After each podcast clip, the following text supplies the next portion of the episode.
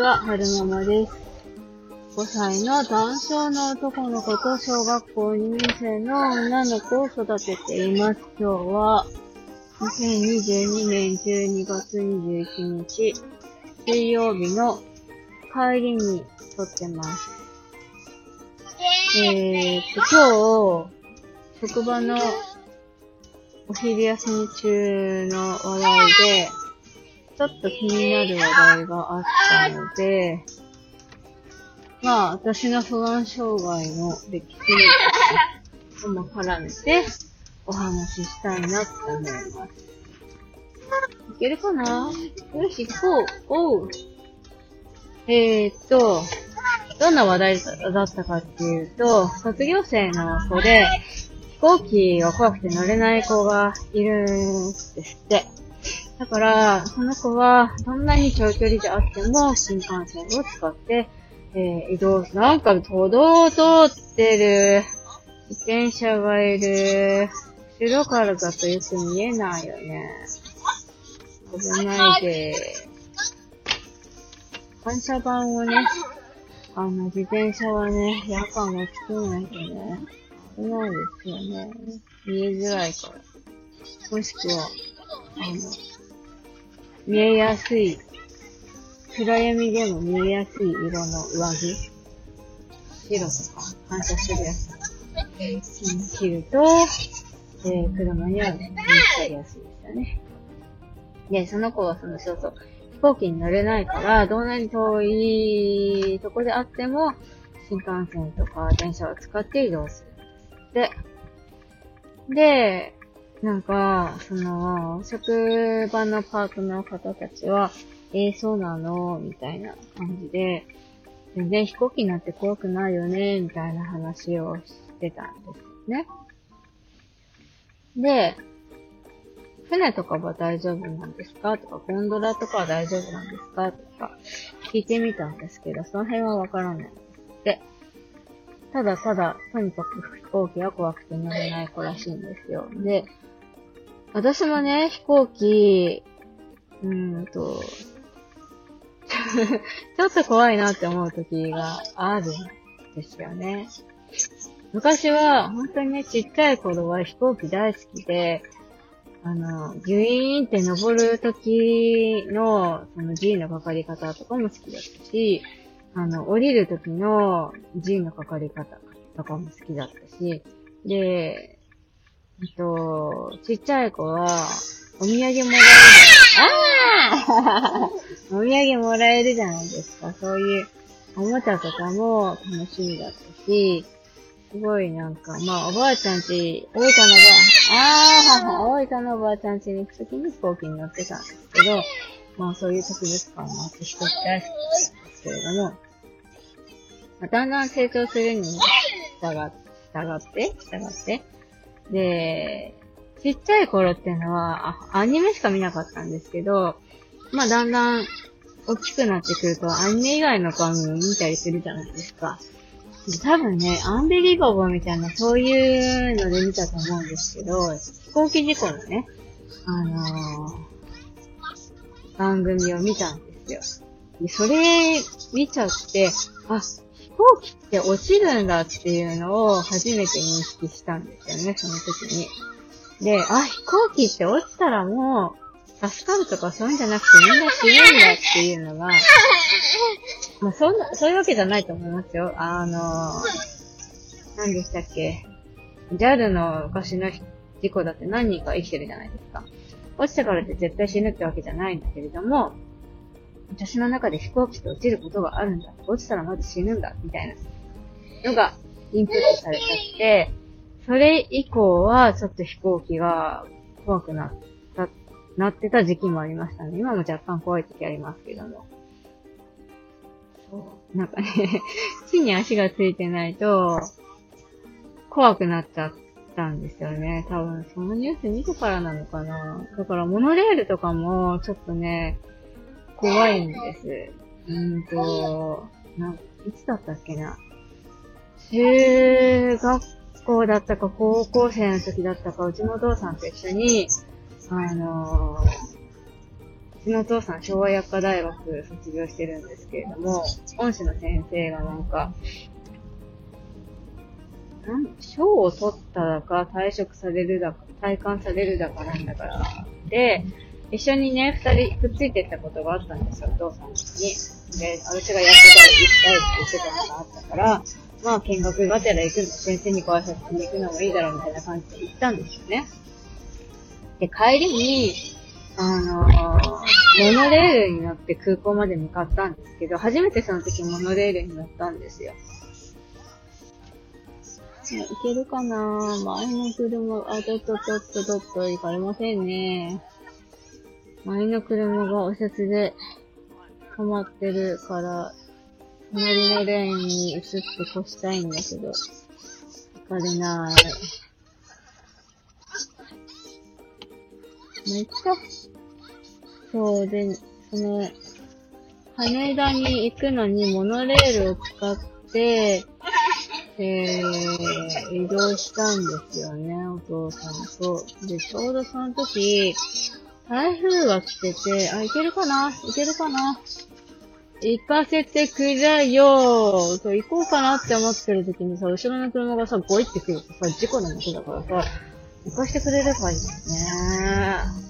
これは絶対前に行くんだみたいな車がいるとちょっと選ぶしね。行かしてあげればいい。そう。それで台風が来てて、モノレールに来て、モノレールって一本しかレールがないのみたいな感じで、で、台風が来て風が強いからガタガタ入れるわけですよ。で、なんか、反対側？その、え？はいはい。歌ってるね。で、に、モノレールって、一本のレールをガジって噛んでるじゃないですか。で、私の、あれ、今は違うのかな？でも私の認識では、右と左の両方で上からガッチャンって噛んでるんじゃなくて、片方から噛んで、で、下を通って、ちょっと上に上がって、で、レールを噛むみたいな。だから、左側に壁があるとすれば、2割、右側はフリーになってるっていうイメージ合ってますかね？モノレールってその仕組みで合ってますか？なんかそういう、その当時はその認識だったんですよね。だから、うんと、なんていうの？左側に壁が、その、あるんだったら、フリーになってる右側に傾くときは安心だけど、左側に傾くと、落ちちゃうじゃん。落ちちゃうじゃんって思って、すごい手に汗握りながら、モノレールに乗って、空港まで行った記憶がありますね。結局その日は、あの、台風で飛行機飛ばなくて、羽田まで行ったけど、東京駅まで戻って、新幹線乗って、帰った記憶がありますね。しかもその当時まだ秋田新幹線がなかったから、盛岡まで行って、盛岡から秋田まで鈍行で帰ったんじゃないかなって思うんですけれども、最初で最後ですね、お父さんと二人で旅行したの。で、割となんか、良さげなお部屋に通して、泊まったホテルのが、良さげな部屋に通してもらって、んで、スリッパとか置いてあるじゃないですか。で、当時はどうだったんだろうな。このスリッパ持って帰ろうみたいな感じのにお父さんがなってて、え、それホテルの備品でしょお父さん持って帰っちゃダメだよ。何やってんのって思ったような記憶がありますね。そう。で、そうそう、私の不安障害の歴史的なことをお話ししようかなって思ったんですけれども。一番最初に起きたのは、うーんと、おそらく、妹が部屋にいなかったから、多分高校生の時か、もしくは予備校、大学大学受験失敗して予備校に行ってた時だったと思うんですけど、部屋にいる時に、何がきっかけだったか忘れたけど、殺すようになって、ほんで、えー、あわ、慌てて、慌てて、うんまあ、どんな風に人、下に、下に降りてきたか覚えてないんですけど、2階にね、自分の部屋が、妹と一緒だったんですけど、自分の部屋があって、で、息が苦しくなってたから、下に降りてって、お店に行って、なんか苦しいんだけどって、あ、違うわ。夜だったんだ。そう、夜だった。夜だった気がする。夜で、で、お父さんお風呂入ってて、で、お母さんが、今にいたんですよね。で、なんか苦しくなってきて、息が苦しくて、うまく呼吸ができなくて、なんで妹いないなかったんだろう、私。大学生の時かなえー、記憶が、あやふや。まあでもとにかく、うんと、妹がいなくて、お父さんお風呂に入ってる時に、過呼吸になって、で、お母さんに来る、なんかおかしいって、来てもらって、で、うん、そう。座布団を口に当ててゆっくり息しなさい。言われましたね。で、お父さん今お風呂入ってるから、お父さんお風呂から上がってくるの待ってって言われて、で、なんでそういう風な話になったんだろう。救急、病院に行こうって思ったのかな、お母さん。そう。その辺覚えてないんですけど、なんか、座布団、あれ？でもか、ビニール袋だったかななんかとにかく自分の吐いた息を吸いなさいって言われて、座布団で口を覆っただか、ビニール袋で口を覆っただか、どっちだかをして、お父さんがお風呂から入って出てくるのを待ちなさいって言われて、で、母やってる間もお母さんが足をさすってくれてた気がしますね。さすさすさすさす。うん。で、そのうち治ってきて、ちゃんちゃんみたいな感じだったんですけど、あの後、お父さんどうしたんだろう。お父さんがどんな風に対応したかを全くもって覚えてないんですけれども、一番最初に起きた過呼吸はそれですね。で、その次に起きたのが、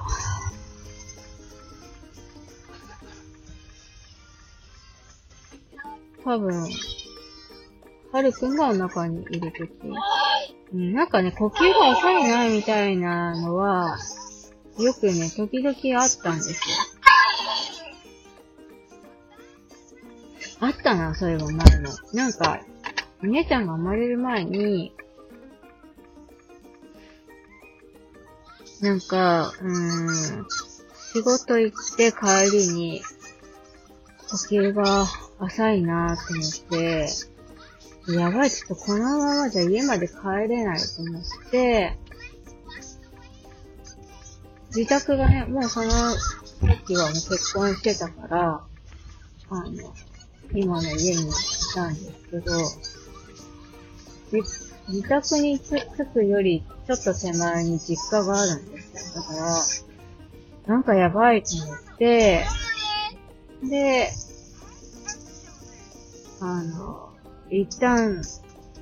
自宅に、実家に寄ったんですよね。で、その当時まだお母さん薬局で働いてたから、実家にはお母さんいなくて、で、とりあえず合鍵使って家の中入って横になって、落ち着くのを待った。で、そこから家に帰った。でもその時は別に、あの、手足が震えるとか、立てないとか、そういうのはなくて、とにかくなんか、息が荒くて、呼吸がしづらいみたいな感じだった。多分、あの、今の先生のところに移ってきたばっかりの頃だったから、緊張してたっていうのもあっただろうし、あれ、あの当時ってやっぱ震災後だったから、そういった緊張感もすでにあったのかもしれない、何が原因だったかはちょっと覚えてないけど、そういうのがね。ですぐ2回目で。で、その次、3回目に起きたのが、ハルくんがお腹にいるとき。お姉ちゃんがまだ、だから、2歳の時に、多分ね、つわりかなんかで気持ち悪いな、みたいな感じだったんですよね。私、吐くことに対してすごい恐怖感があるので、絶対吐くもんかっていう気持ちと、でも気持ち悪いなっていうのがあって、で、ちょっと横なろうと思って横になってたら、お姉ちゃんがお腹の上に上がってきたんですね。で、お姉ちゃんが生まれるまでに2回流産してるから、で、なんとかかんとかここまで、いや、違う、違うな。まだね、あんと、妊娠が分かったばっかりの時で、数週、数週っていうのかな。まだまだ、その、妊娠何週目とか、そんな感じだったんですよ。ほんと超、超初期の頃で。で、お姉ちゃんがお腹に乗っかってきたから、はぁ、やばい、お腹の子流れちゃうかもしれないと思って、で、いや、なんか、すごい焦ったんでしょうね。そう。でも、2歳の子供って、やっぱ構ってほしい係だから、やめてって言ったってすぐやめないし乗っかってくるじゃないですか。で、こっち気持ち悪いし、でも、お姉ちゃんは構ってほしいし、みたいな感じで。で、で、だんだんだんだんこっちが焦ってきちゃって、で、息が荒くなってきて、あこれ過呼過呼吸だなって思ったんですけど、なんか、いつもだったら、時が過ぎれば落ち着いてくるのに、全然落ち着かなくて、手は震えてくるし、足も震えてくるし、これなんかいつもと違うみたいな感じに自分の中で思って、で、実家のお母さんに電話したんですよ。なんか、呼吸が起きてて、手が震えてて、足も震えてて、でもなんかいつもと違うのっていうのと、なかなか収まらないのっていう。だから、日赤の休憩に連れてってって言って電話したんですけど、なんか、すぐ来てくれなかったんです。うん、わかった。じゃあ、妹もうすぐ帰ってくるから、妹帰ってきたら行くね、みたいな感じで、すぐ来てくれると思ったんですけど、待てだ待てだ、来てくれないわけ。どうして来てくれないのって思って、お母さん運転できるのに、免許持ってるし、車もあるし、全然運転できるのに、待っても待っても来てくれないわけですよ。もう一回電話して、まだってって聞いたら、ごめん、まだ妹帰ってきてなくってって言うんですよ。妹待たないで迎えに来てよって思って、もういいから早く迎えに来てって言って、で、その当時は、そういう過呼吸とかでね、救急車呼んじゃいけないって思って。でもなんか、うんと、その時かかっ、かかった救急の先生は過呼吸で救急車呼んでも全然大丈夫ですよって言ってたから、もしこの放送を聞いてて、あの、自分が過呼吸になる癖があるって方がいらっしゃったら、本当ね、周りに頼れる方いらっしゃら、いないなって思ったら、もうそこ救急車呼んでくださいね。で、そう、で、なんか、その、早く来てって言ったら、ちょうどなんか妹が帰ってきたんですよね。で、妹が来てくれて、で、お母さんがお姉ちゃんを見て、で、妹が、あの、私のことを見せて救急まで連れてってくれたんですけど、目的まではね、あの、車で10分ぐらいですごい近い。救急まで行って、で、救急まで行ったってことは多分夜だったんでしょうね、おそらく。でもあの、救急まで行って、で、横になってて、で、救急に行くと、一石の救急に行くと、あの、救急車で呼ば、行ってるわけじゃないから、問診票とかね、受付票書かなきゃいけない。こっちめっちゃ苦しいのに、名前書いて、住所書いて、今日はどうして、なんでですかとか、あの、体温測ったりとか、なんだりかんだりとかしないといけないわけ。でもこっちは、もう本当に息が苦しくって、過呼吸で死なないっていうのは、その当時は、そういった知識もなかったから、もう本当にね、どうにかなっちゃうんじゃないかと思って、本当に苦しかったんですよね。でも誰も助けてくれないんですよ。受付のおじさんも、私のこと見てんのか見てないのかよくわかんないんですけど、しれっとしてるわけですよ。なんか、事務的な感じでこれ書いてくださいね、みたいな感じで。で、私はもう、それどころじゃないから、書けるところまで妹に書いてもらって、で、長椅子にね、横たわって、はぁはぁはぁ言ってたんですよね。そしたら、でもね、なかなか来てくれないわけ、看護師さんとかが。で、やっと来てくれたって思ったら、何したんだっけな？どんな風にしたのかちょっと覚えてないんですけれども、パッと見てすぐ行っちゃったんですよね。で、え、こんなに苦しいのに助けてくれないの？と思って、で、もうダメだ。とに、とにかく寝ようって、その時は思いましたね。寝れば、寝ればなんとか、この苦しみから逃れられるって、とりあえず寝よう、まず寝ようって思って、そしたらだんだん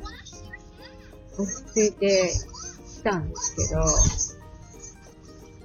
でもなんかもうその息が苦しいからね、とにかくこの状況を何とかしてくださいって言ったような記憶もありますね。で、とにかく寝ようって思って、目を閉じてるうちにだんだん落ち着いてきて、で、そしたら呼ばれて診察ですみたいな感じになったで、先生に見てもらって、過呼吸ですねって言われたかどうかちょっと覚えてないんですけど、と、妊娠超初期なんですけど、お腹の子は大丈夫でしょうかって言ったような記憶はありますね。で、先生の方にも、こういう時は我慢しないで、あの、救急車呼んでも大丈夫ですからね、っていう風に言ってもらえて、すごい安心したような記憶があります。で、その時は特にその、豚足の薬とかもらうこともなく、大丈夫ですよって言って帰ってきたんですよね。で、その次に起きたのが、どのぐらい前だったかちょっと覚えてないんですけど、風邪をひいて咳が続いてる時があったんですよ。で、咳込んで吐きそうになるっていうのが、起きた時があったんですよね。で、それが何回か続いて、で、いつものように夫と子供たちが先にお風呂に入って、で、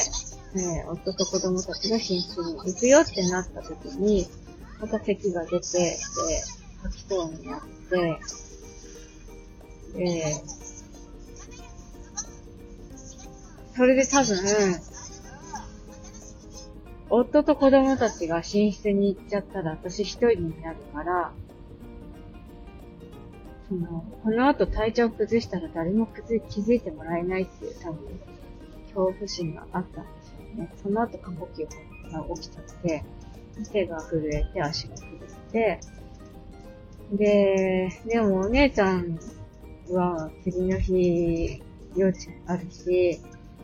今から準備して、病院行くってなると、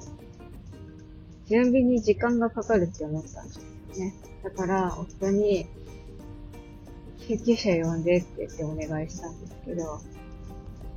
いや、救急車は呼ばなくていい。人的な救急に連れて行くとちょっと待ってよって言って、結構長いこと待ちましたね。だって子供たちもパジャマ着てるから、あったかいから寒くなってし、はるくんのおむつとかも用意してきてないですし、はあ、こっちははあはあはあ苦しいのに、めっちゃ我慢して、一気に連れてってもらったっていうのがありましたね。その時も、特に、何にもお薬とかはなかった気がします。あ、その前にもあった一回。結婚する前。結婚する前にありましたね。あの、一番最初はその学生の時だったけど、その後、お父さんが、あの、癌だっていうのが分かって、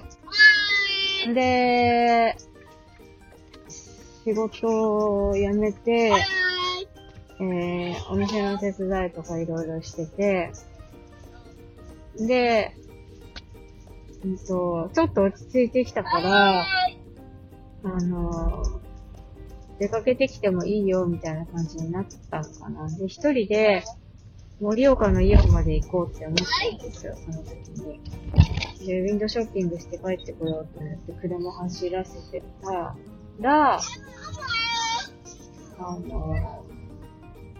信号で止まってたのに、後ろから激突されて、で、かっこようになるみたいな。そう。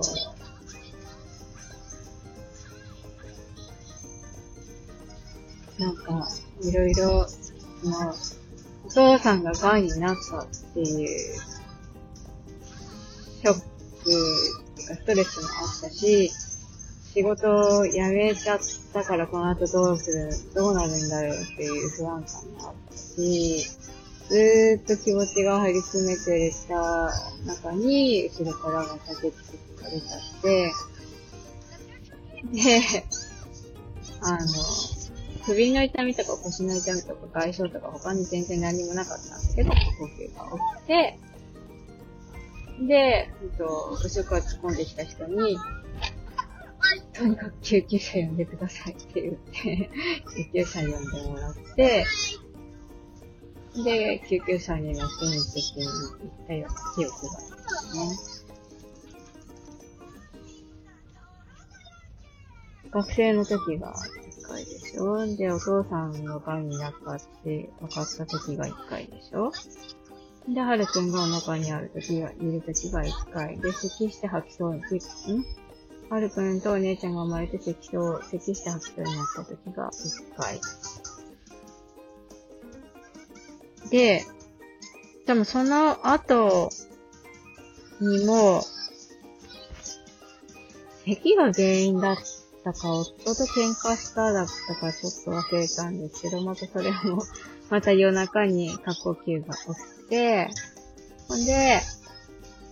前回ものことを、前回その、病院にね、行くまでにすごく時間がかかって苦しかったっていう記憶があったから、もう本当に今日今回は救急車呼んでってお願いしたんですけど、同じように救急車を呼ばなくていい。俺が連れて行くからって言って、結構なこと待たされて日赤に行って、で、その時に初めて見てくださった先生に過呼吸繰り返すんだったら、一回そういう専門家に見てもらった方がいいかもよって言われて、で、初めて、えー心療内科に行ったんですよね。そう。で、今に至るって感じですね。だい、だんだんね、その過呼吸との付き合い方は、分かってきてたつもりだったんですけど、やっぱり、なんていうのかな。多分、お、私一人だけだったら、なんとかね、落ち着かせることができる、と思うんですけど、過呼吸が落ちた時に子供が隣にいるとか、なってくると、自分のペースで自分のことを落ち着かせることができなかったりとかするじゃないですか。だから余計に悪化しちゃうっていうのもあるし、あとは、夫が二分人だから夫が二分人だから、こっちが弱ってる時に余計にね、不安になるような行動をよく取るんですよね。こっちが、あの、軽く意識してて、ほって発想になってるけど、シレットしてるとか、こっちは苦しんでるのに、シレットしてたりとか、そう。流産した時もシレットしてるように見えましたよ。そうじゃないって言ってましたけどね。多分その、凹んでる自分を見せたくないっていうのと、凹んでる自分を自分で感じたくないっていうのがあるから、そういう感じになると思うんですけど。でもね、女性っていうのは共感してほしい生き物だと思うので、やっぱり、そういう弱ってる時に、大丈夫って声かけてもらえる人がいると、それだけでね、全然安心できるんですけどね。意外とね、あの、弱ってる、こっちが弱ってる時に、その、病院サイドの大丈夫って声かけない人多いですよね。その、日席の受付のおじさんもそうだけど、看護師さんとかも、めっちゃ苦しいのに、忙しいからしょうがないんだけど、仕事してるから、楽しいなって思いますけどね。でもまあ、人のことはね、当てにならないからね、自分でなんとかね、自分のご機嫌は自分でとっていきたいなって思いますけどね。でもなんか今回のことで、あの、そんなに一人で抱え込まなくていいよっていう風に言ってくださった方が、周りにいらっしゃったので、それはすごい嬉しかったですね。うん。なんか自分の中で人をね、頼っちゃいけないって思ってるところが、すごいあるんです。あの、多分今まで積んできた経験からそう思ってるんですけど、なんか、お母さんにもよく、すごい頼るなって。自分はね、違う自分は私のことめっちゃ頼ってるくせに、子供の頃は、人に頼るなって言ったりとかね、してましたね。わかんなくって聞きに行ったのに、すぐ私に聞いてこないで調べなさい、みたいな。ふーん、みたいな。えー、みたいな。どうやって調べていいかわかんないからしてんだけどっていうのは、あの時言語化できなかったから言えなかったけど、そう、そういうのがあったりとか、お父さんにも、人を、俺を頼るなとか、人を頼るなとか、そういうの言われてたし。ねえ。夫はね、結婚する前はね、なんかそういうことは全く言わなかったけど、結婚した途端ね、なんか猫被ってたらしくてね、人のこと頼るみたいな感じになるし、なんなんでしょうね。強く見えるから人のこと頼るなっていうふうに言われるんでしょうか？よくわかりませんが、とにかく、なんか、自分の中で人のこと頼っちゃいけないんだって思ってる人があって。でもやっぱり、一人でやれることって限界があるんですよ、どうしても。あの、全部全部人任せは、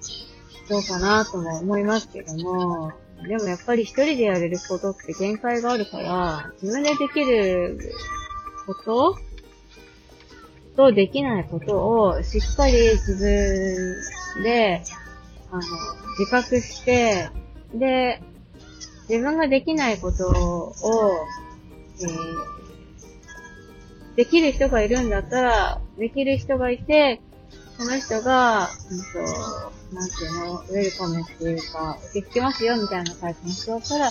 お願いしてもいいだろうし、その、自分ができないことをやってもらえる人がいないんだったら、じゃあそれは機械にお願いできないかしら、とか、そう、なんかその、そうそうね、ワーママハルさんのボイスを聞くようになってから、あ、自分一人で全部やらなくていいんだっていうふうに思えるようになりましたね。